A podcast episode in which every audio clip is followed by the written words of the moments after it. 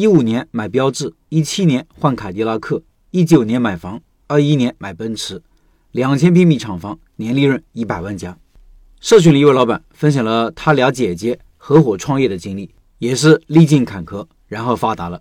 他说：“老陈你好，我是前两个月在喜马拉雅听到开店笔记的，刚听完，我没开过店，但是我爸和我的几个姐都有做生意的经历，也参与过。说说我两个姐姐一起创业的经历。我三姐。”零八年，在深圳一家做广告灯箱的工厂做文员，后来也接触了一些业务。他做事很拼。据他说，他那时候经常加班到一两点，早上八点继续上班，一千五一个月，没有加班费。当时做到厂里，绝大部分顾客不管是什么事情，第一时间都是想到给他打电话。在里面做了两年之后，他就辞职了，自己接了一些单子给工厂做，相当于一个中间商。一一年，他跟我二姐商量开一个工厂自己做，当时他身上只有五千块钱。我二姐就给他投了几万块，厂就这样开起来了。当时是在深圳关南的一个村子里租的一个一室一厅的民宅，买了两台机器加工电子线。当时深圳东莞这样的小作坊特别多，几乎到处都是。我就是他们的第一个员工。由于我俩都不了解机器，三天两头出问题，我姐到处求人过来调试，一次两百，别人还不愿意过来。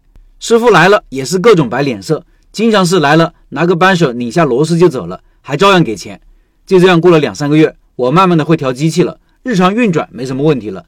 但是由于规模就是个小作坊，没有任何制度，其他的问题也慢慢暴露出来了。由于规模小，找的供应商也是小厂，原材料不能稳定供货，品质也不能保证。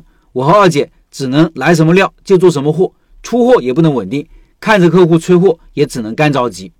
我三姐负责接单，她经常在外面跑业务，接的单子都是打电话或者发微信。二姐和我就记在本子上，经常出现漏单、错单的情况。上班时间也不固定，那段时间基本是累了就休息，醒来就干活。晚上十一二点下班都是早的，经常是十二点、一点、两点才下班。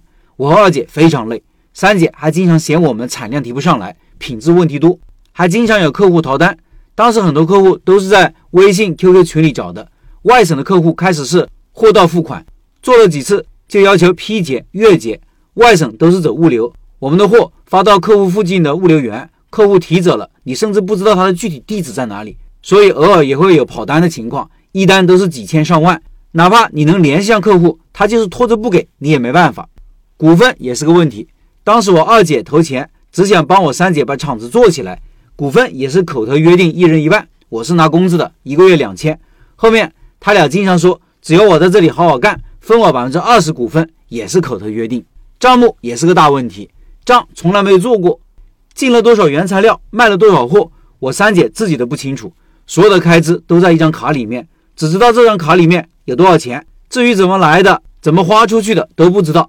他们也是两年没有拿过一分钱分红，后来正是长期见不到钱，他们的争吵也就慢慢多了起来，甚至发展到直接动手的地步。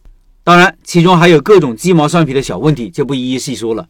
我又受不了这样的压抑环境。加上当年自己年轻，喜欢到处跑，在那里待了一年多就走了。我二姐没有过多久也走了，只要求三姐赚了钱之后，把她投的钱还给她就行。三姐是在我们走的半年前结的婚，三姐夫当时在重庆。我和二姐走后，三姐一个人撑了个把月，后来把三姐夫也叫了过去一起做。那时他们的腾飞就开始了。我们当时在深圳只待了半年，由于地方实在太小，就搬到东莞一个民宅的负一楼。面积有三四百平方。我姐是一个很有魄力的人。三姐夫来之后，在他们的努力下，做出了各种调整，请专业的调机师傅，从外面招普工，到点上下班，星期天必须休息，贷款买机器、买铜线、买胶粒，自己做电线，从根本上解决了供应商品质不稳定的问题。这样才慢慢有了工厂的雏形。一五年，三姐买了第一辆车，标致四零八；一七年买了第二辆凯迪拉克；一九年在东莞买了房。二一年又买了辆奔驰，现在他的工厂有两千多平方，财务、经理、主管各种岗位全部配齐。他和我姐夫只负责跑业务和对账，十天半个月不来工厂，工厂照样可以正常运转，并且年利润一百多万，行情好的时候两百多万。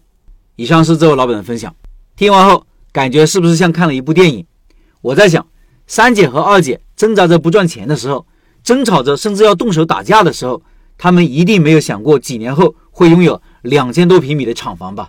好在三姐当时没有放弃，把老公叫来一起奋斗，换了一个城市重新开始，做出各种努力和调整，才有了今天的成绩。